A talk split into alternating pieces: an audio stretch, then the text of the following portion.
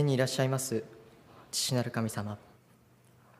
聖なる安息日にこの場に集いまたオンラインを通して礼拝をお捧げできますこの時を感謝いたします。今日は特別に宣則生産式を予定しております。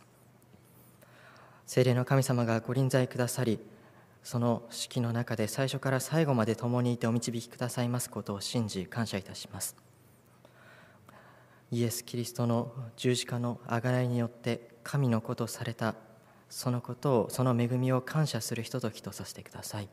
また献身の思いを新たにする時とさせてくださいますように。今日のこのひとときを感謝し主イエス・キリストの皆によってお祈りいたします。アーメン。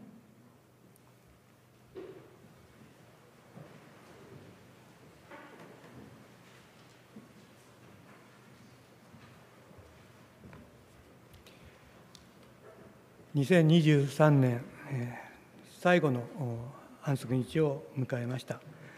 本日は宣則生産式の式も持たれます、え、とともに、えー、死を賛美し、え、礼拝を持ちたいと思います。それでは今日与えられました聖書朗読の箇所をお読みしたいと思います。マルコによる福音書14章72節。マルコによる福音書14章72節。新約聖書の口語訳79ページ。新共同訳は94ページになります。マルコによる福音書14章72節。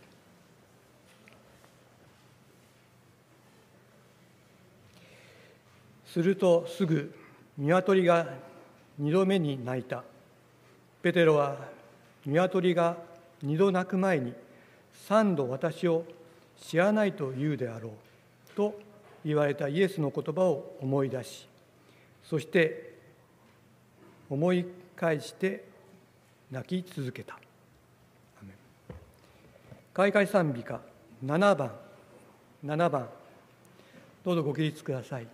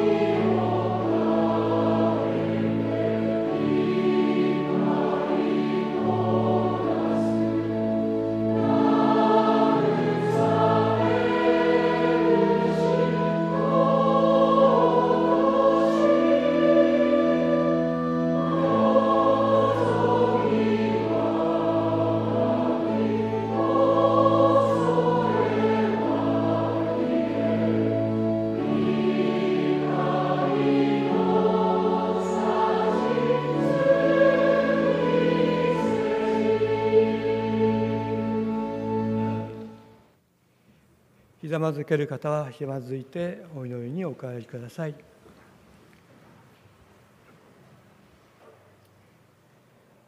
天にいらっしゃいます優しいお父様6日の旅路をあなたが守り導いてくださりこの第7日安息日にこの御堂に集いあなたを賛美し礼拝することができることの恵みを感謝いたしますこの1週間の歩みの中であなたが私たちを守り導いてくださったことに感謝いたします。また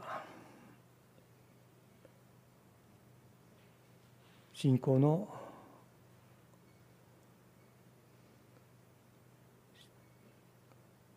信仰を共にした兄弟姉妹がこの週も眠りに疲れました。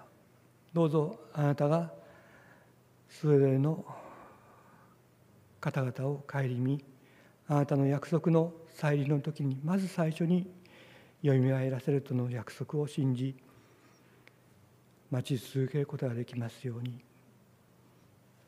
それぞれの信仰を支えてくださったことを感謝いたします。今日は宣則生産式となっております。私たちのために流された父親と栄えた体を私たちは今感じます。どうぞ私たちがこの瞬間を通し私たちの犯してきた罪をどうぞ洗い流してください。今日御言葉を取り次いでくださる高橋先生をあなたが支え導いてくださいますように。精霊の臨在がございますようあなたが支えてください。また迎える新しい年もそして次の安息日もあなたと共に歩んでいくことができますようにこの祈りを尊きシエスキリストの宮を通しお祈りいたします。アーメン。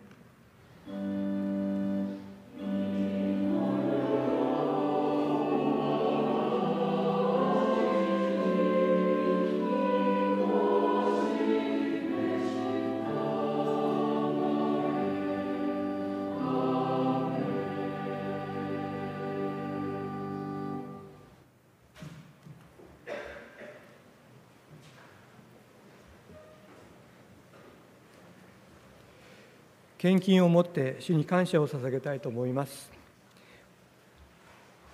本日の献金は礼拝献金となっております。11その他の約束献金もご一緒にお捧げください。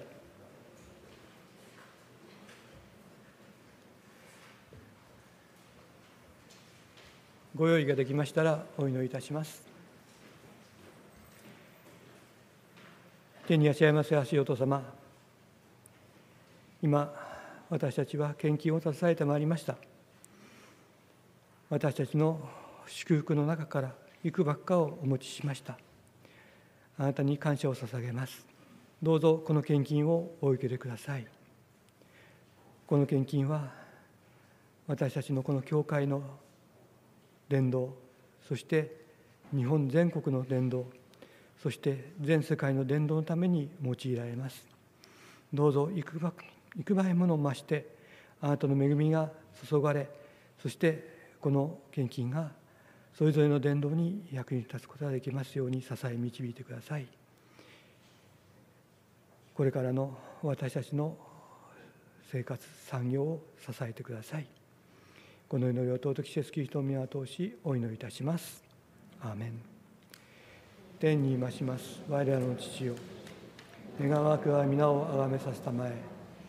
御国をきたわせたまえ御心の天になるごとく地にもなさせたまえ我らの日曜の糧を今日も与えたまえ我らに負い目あるものを我らが許すごとく我らの負い目をも許したまえ我らの試みに合わせず悪より救い出したまえ国と力と栄えとは限りなく何条もなればなりアーメン。Thank you.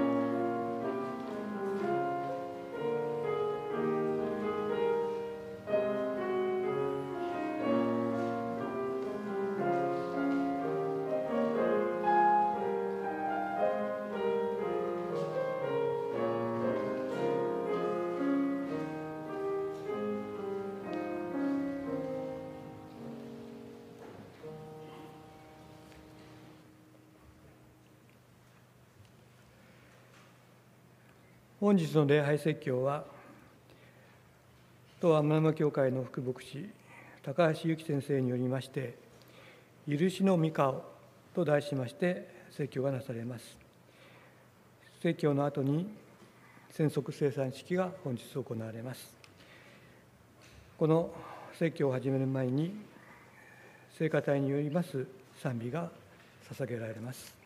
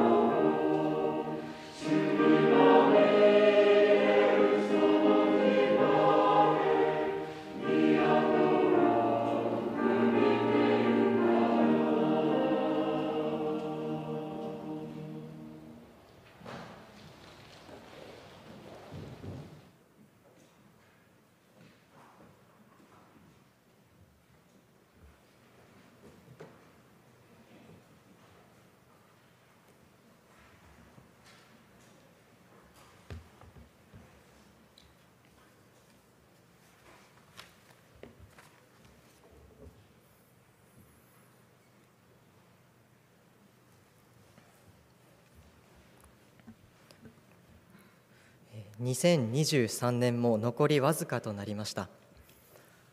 今年は皆様にとってどのような一年だったでしょうか。毎年11月から12月頃になりますとその年の新語・流行語大賞が発表されます。1年の間に話題になった出来事や発言流行などの中からその年を代表する言葉を選ぶ賞ですけれども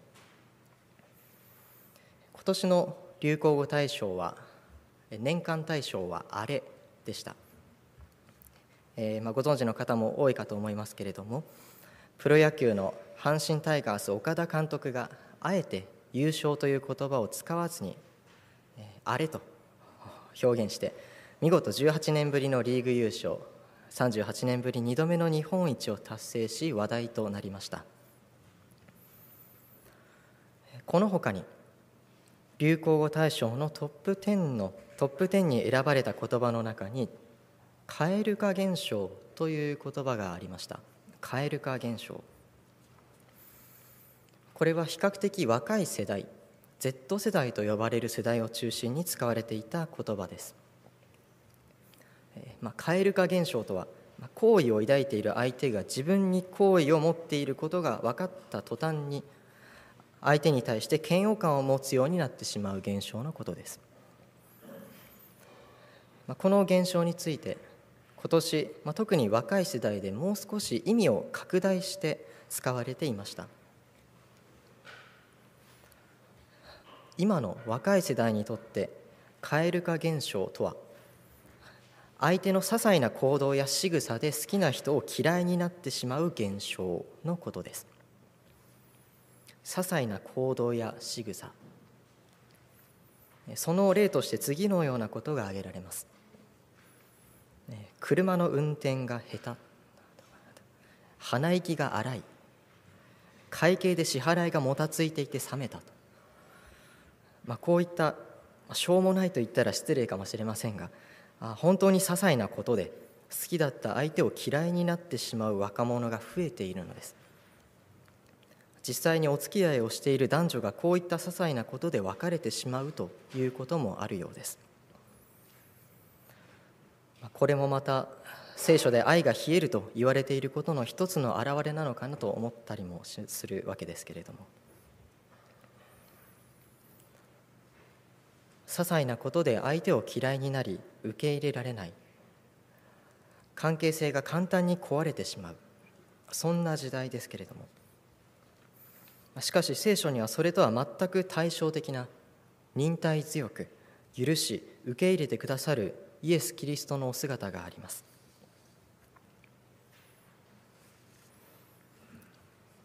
さて今朝はマルコによる福音書14章66節からの御言葉をご一緒に見てまいりたいと思います。え今年もマルコによる福音書をずっと順に読んできましたけれどもこれまでのところではイエス・キリストの十字架前の裁判の場面について見てきました。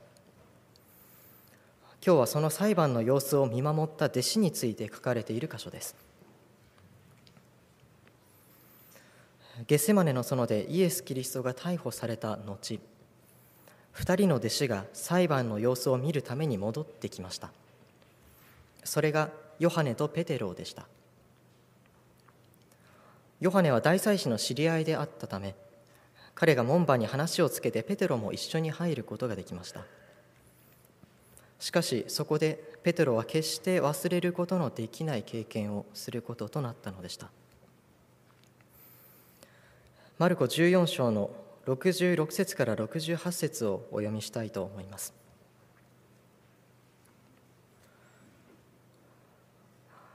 ペテロは下で中庭にいたが大祭司の女中の一人が来てペテロが火に当たっているのを見ると彼を見つめて「あなたもあのナザレ人イエスと一緒だった」と言った。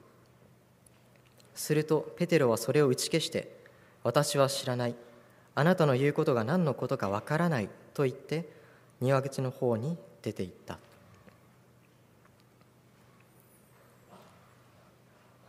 いつもの自信に満ち溢れたペテロではなくて非常に弱々しい姿をしています少し前まではこのようなことを話していましたマルコ14章の27節からの言葉をお読みします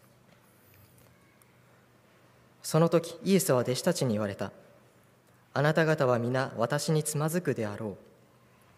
するとペトロはペテロはイエスに言った。たとえみんなのものがつまずいても私はつまずきません。イエスは言われた。あなたによく言っておく。今日、今夜、鶏が二度鳴く前にそういうあなたが三度私を知らないと言うだろう。ペテロは力を込めて言った。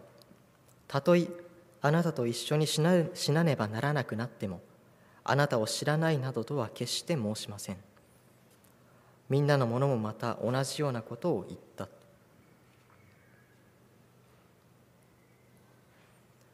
たとえあなたと一緒に死なねばならなくなってもあなたを知らないなどとは決して申しません。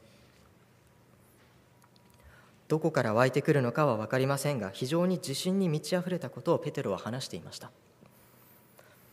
しかしペテロが中庭に入り火に当たっていた時まるで火が揺れ動くように彼の心も揺さぶられました。イエス様の弟子の一人であると見破られたからです。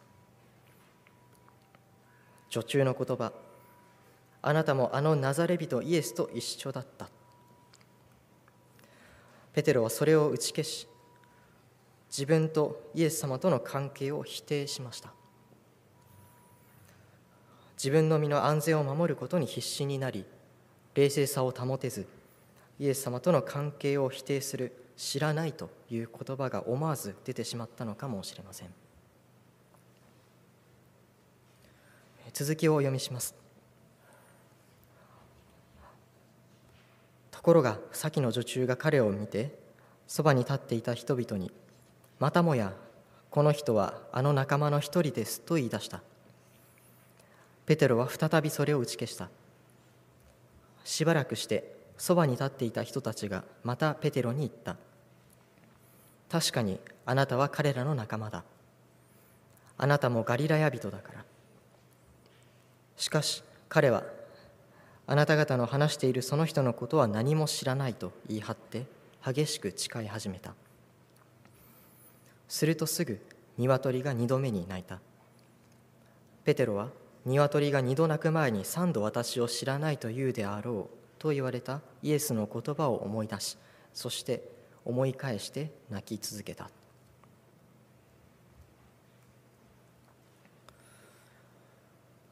イエス様との関係を否定し隠そうとし隠しきれずに三度も否定したペテロ。別の箇所では呪いの言葉さえ口にしながら否定したとあります。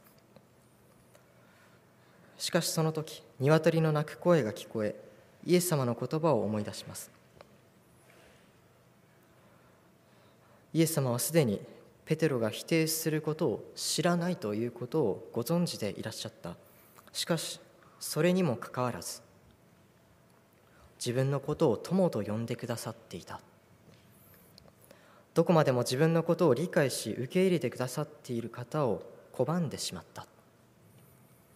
それに気づいた時彼は涙を流さずにはいられなかったのでしょう。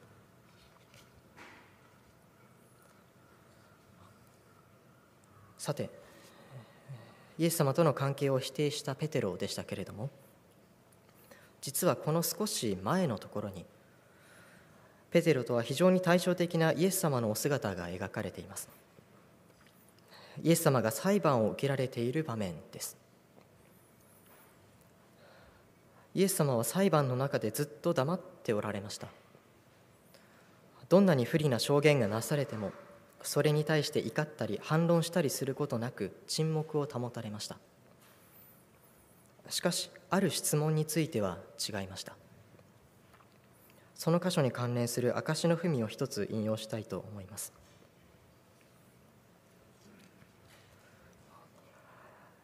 あなたは神の子キリストなのかどうか生ける神に誓って我々に答えよこの訴えに対してキリストは黙っていられなかった。ご自身と天父との関係が問題にされたのである。イエスはご自分の性格と使命をはっきり宣言されなければならない。イエスは弟子たちに人の前で私を受け入れるものを私もまた天にいます。私の父の前で受け入れるであろうと言われたことがあった。今イエスはご自身の模範によってこの教えを繰り返された。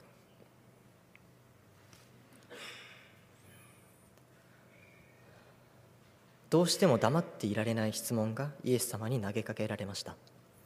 それが天の父なる神様との関係に関する質問でした。これだけは絶対に譲れない明らかにしなければならないことだったのです。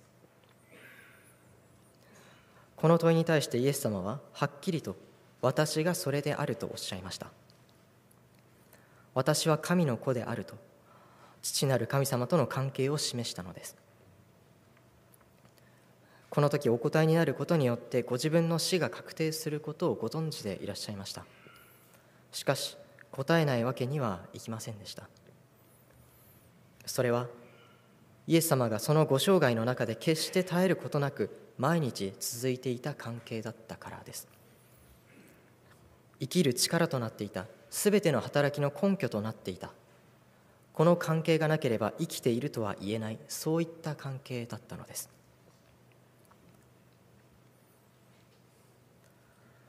関係を明らかにしたイエス様。隠して否定したペテロ。私たちは時にペテロのように否定までしなくとも隠れた信仰を持とうとしているということがあるかもしれません。周りにはばれないようにひっそりと信仰を持とうとする。結局心の中で信じていることが大切で心でイエス様のことを信じていればそれでいいのだと。自分の信仰をできるだけ隠しながらひっそりと生きていこうと。自分が何を信じているか誰に従っているかそれは自分のうちに秘めておこうと。しかしそれはイエス様が本当に望んでいることなのでしょうか？結婚した相手に私たちの関係のことは内緒にしておきましょうという人はあまりいないと思います。そこには一種の不安さえ感じます。しかし私たちはイエス様に対してそのようにしていないでしょうか？イエス様今は都合が良くないので隠れていてくださいと。あなたとの関係がばれてしまったら良くないので。心の中ではあなたのことを信じていますからと。そしていかにもイエス様を知らないかのような態度を取ろうとする。いつもはしているお祈りもやめてしまう。クリスチャンだと思われないように周りから浮かないように振る舞おうとする。しかし都合のいい時にはポケットから出すようにイエス様助けてくださいという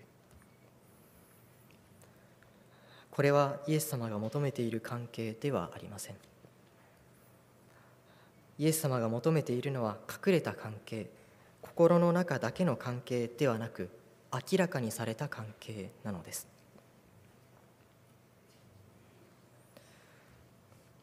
イエス様はいつもその関係を断とうとすることはありません。ペテロがイエス様との関係を否定した時もそうでした。ルカによる福音書にはこのようにあります。ペテロは言った。あなたの言っていることは私にわからない。すると彼がまだ言い終わらぬうちにたちまち鶏が鳴いた。主は振り向いてペテロを見つめられた。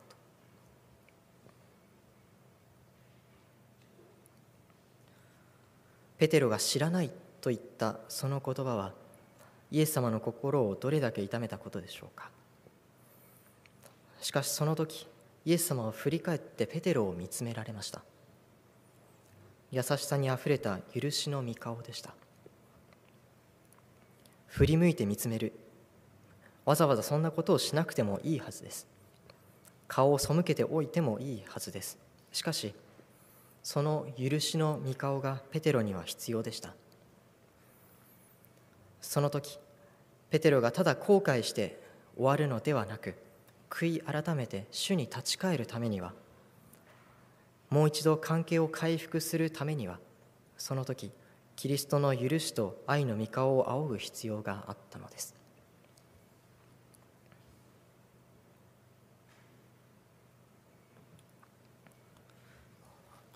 修法に載せていただきました心のマナーをお読みしたいと思います。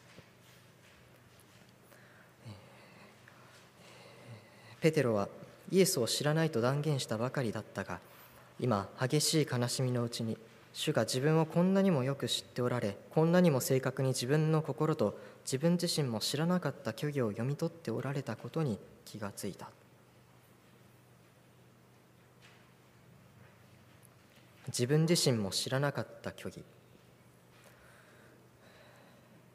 私たちもペテロと同じように心の中に自分自身で気づいていない罪深さがあるのだと思います。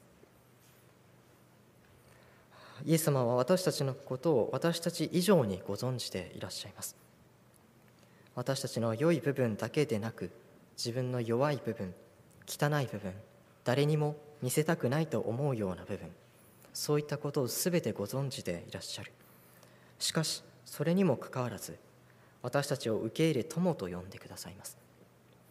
そしてその友のために命を捨ててくださったのです。そしてその方の許しの御顔は今日私たちにも向けられています。私たちは今日その御顔を仰ぎ向き直りたいと思います。そしてその時に神様の許しと愛の関係の中に生かされる感謝を表すことができます。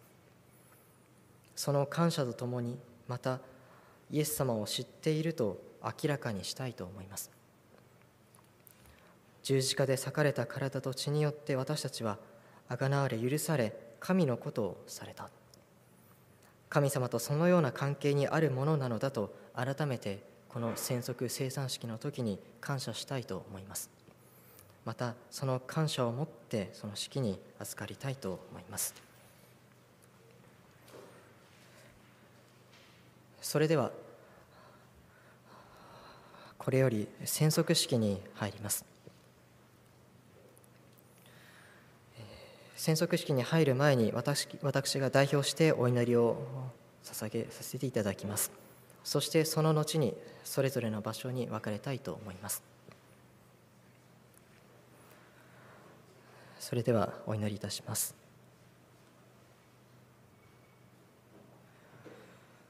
天におられます父なる神様。今日私どもを戦則生産式にお招きくださり感謝いたします。これからイエス様が模範を示され私に習うようにと命じられたように互いに足を洗い合います。どうぞその時に謙遜と使える思いをお与えください。そしてイエス様が十字架の死に至るまでへり下られたことを思い起こし感謝するものとさせてください。そしてまたこの式を通してイエス様に倣い神様に仕えまた互いに支え使え合うものとしてくださいますように。この祈りを主イエス・キリストの皆によってお祈りいたします。アメン。これより分かれますが、えー、2階の集会室2階の集会室が女性また集会室道路側でご夫妻また家族で宣則式を行ってください。男性は玄関です。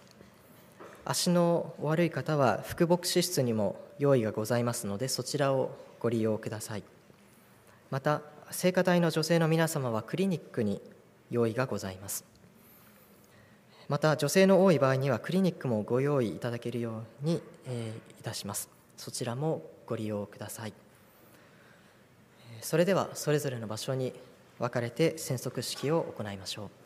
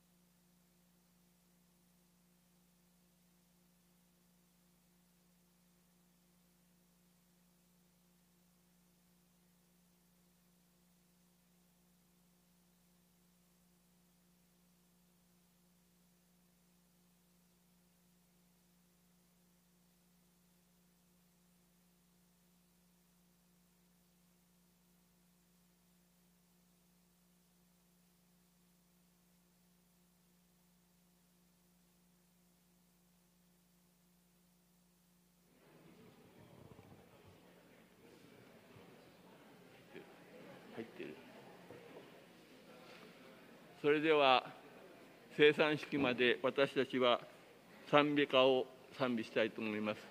172番を賛美したいと思います。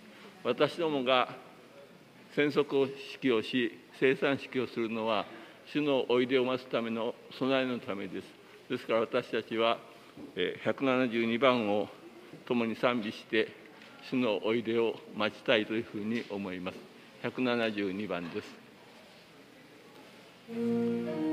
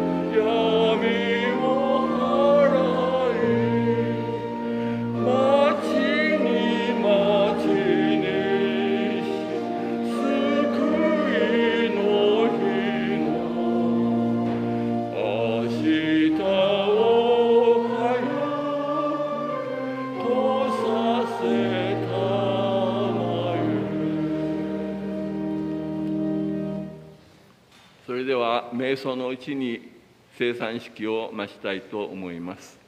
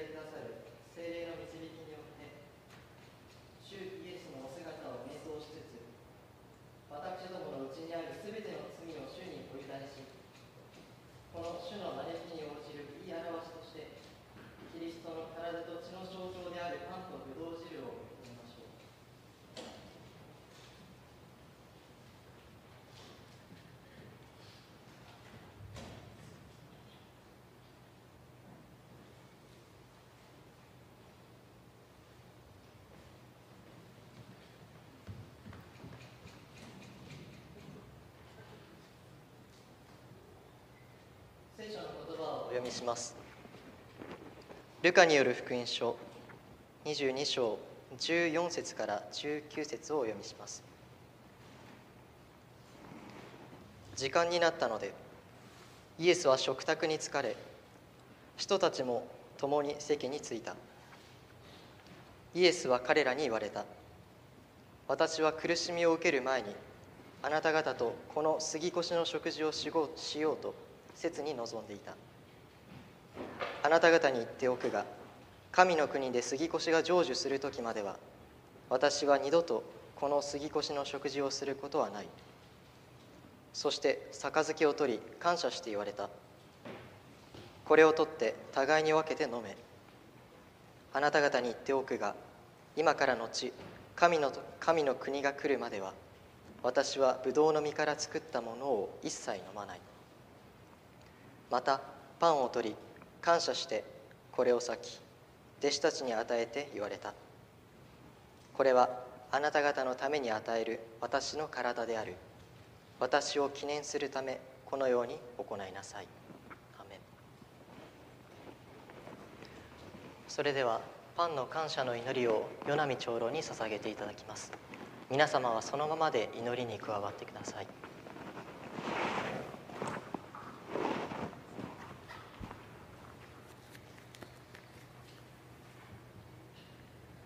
天で私たちを忍耐深く待っていてくださる父なる神様。あなたは私どもにイエス・キリストの体の象徴であるパンを分かち合うことによって私たちがあなたの民であることを証ししあなたの再臨を待ち望んでいることの表明をさせてくださることを感謝いたします。私どもが2000年前にキリストが御国の福音をくださって以来長い年月が経ちました。それは私どもがあなたの御言葉に従って十分に働いていないせいであるかもしれません。一人一人の信仰を強めてくださりあなたの御国を伝えるものとして私たち一人一人を召してくださいますように。またその決心をさせてくださいますように。その決心を持ってこの式に臨みまた新しい年を迎えることができますように。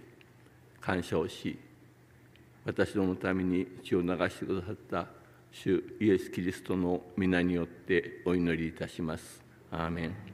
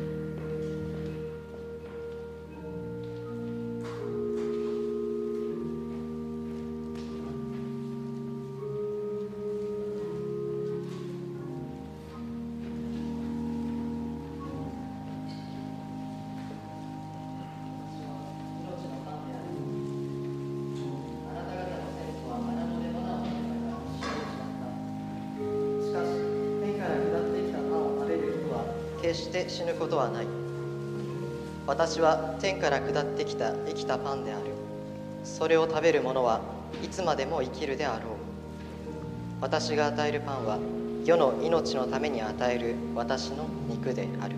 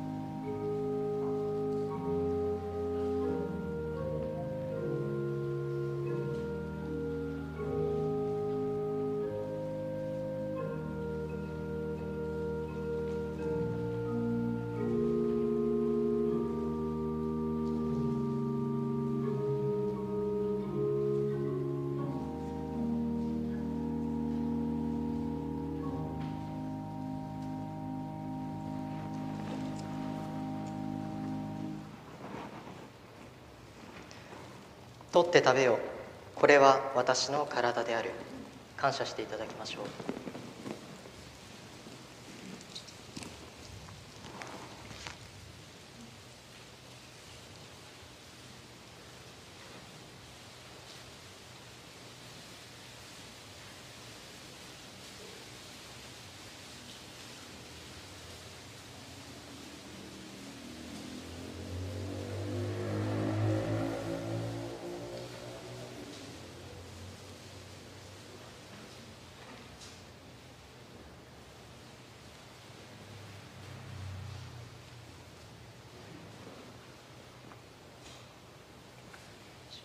後杯も同じようにして言われた。この杯はあなた方のために流す私の血で建てられる新しい契約である。それでは杯の感謝の祈りを福島長老に捧げていただきます。皆様はそのままで祈りに加わってください。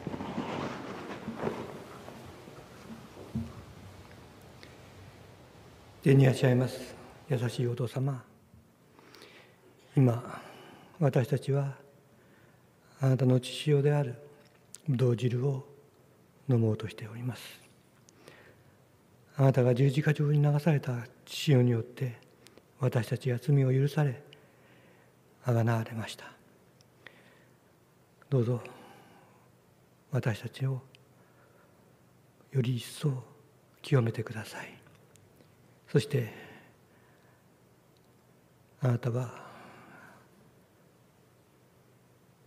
御国が来るまでもう二度とこの杯から飲むことはないと言われました。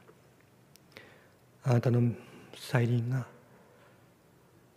一日も早く来ることが来るように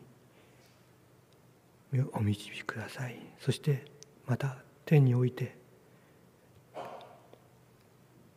イエス様と共にこの食卓に預かることができますようにお導きください。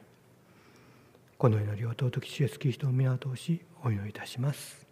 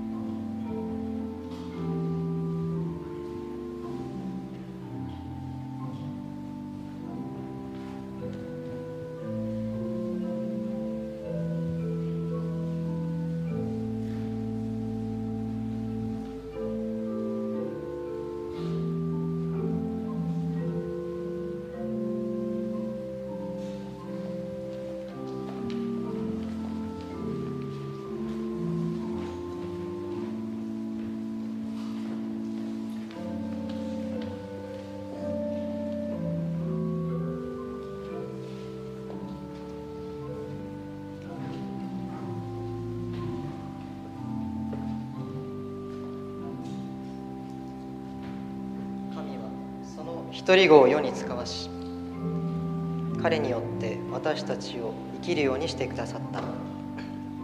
それによって私たちに対する神の愛が明らかにされたのである。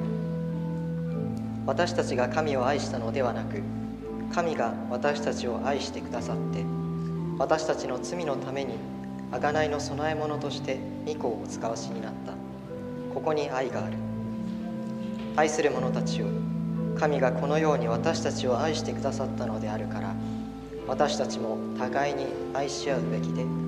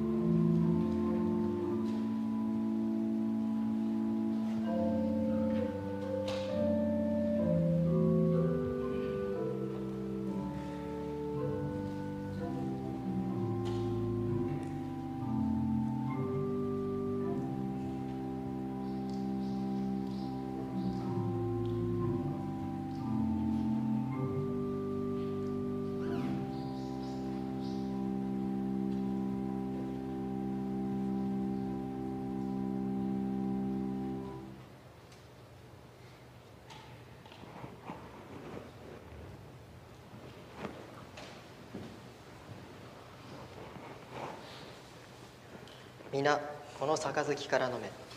これは罪の許しを得させるようにと多くの人のために流す私の契約の地である。感謝していただきましょう。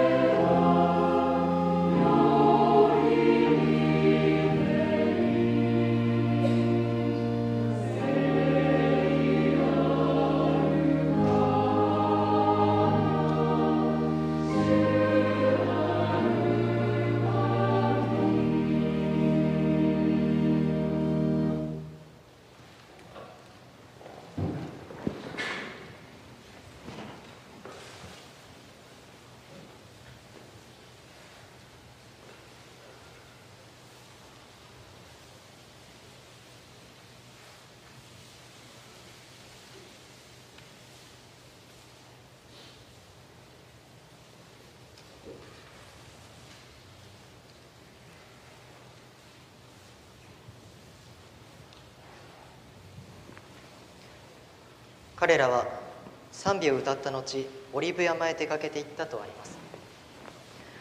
私どもも感謝し共に355番を歌いましょう。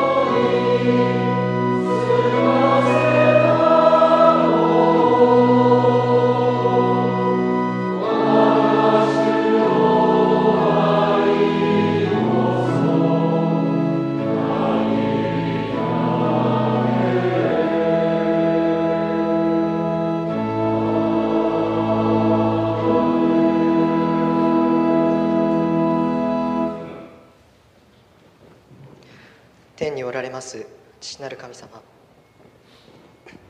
今日私どもを専属生産式にお招きくださりまたその式に預からせてくださいましたことを感謝いたします。この式を通して御子イエス様との絆を固くしてくださり罪の許しと永遠の命を約束してくださり御国を受け継ぐ希望を新たにしてくださいました。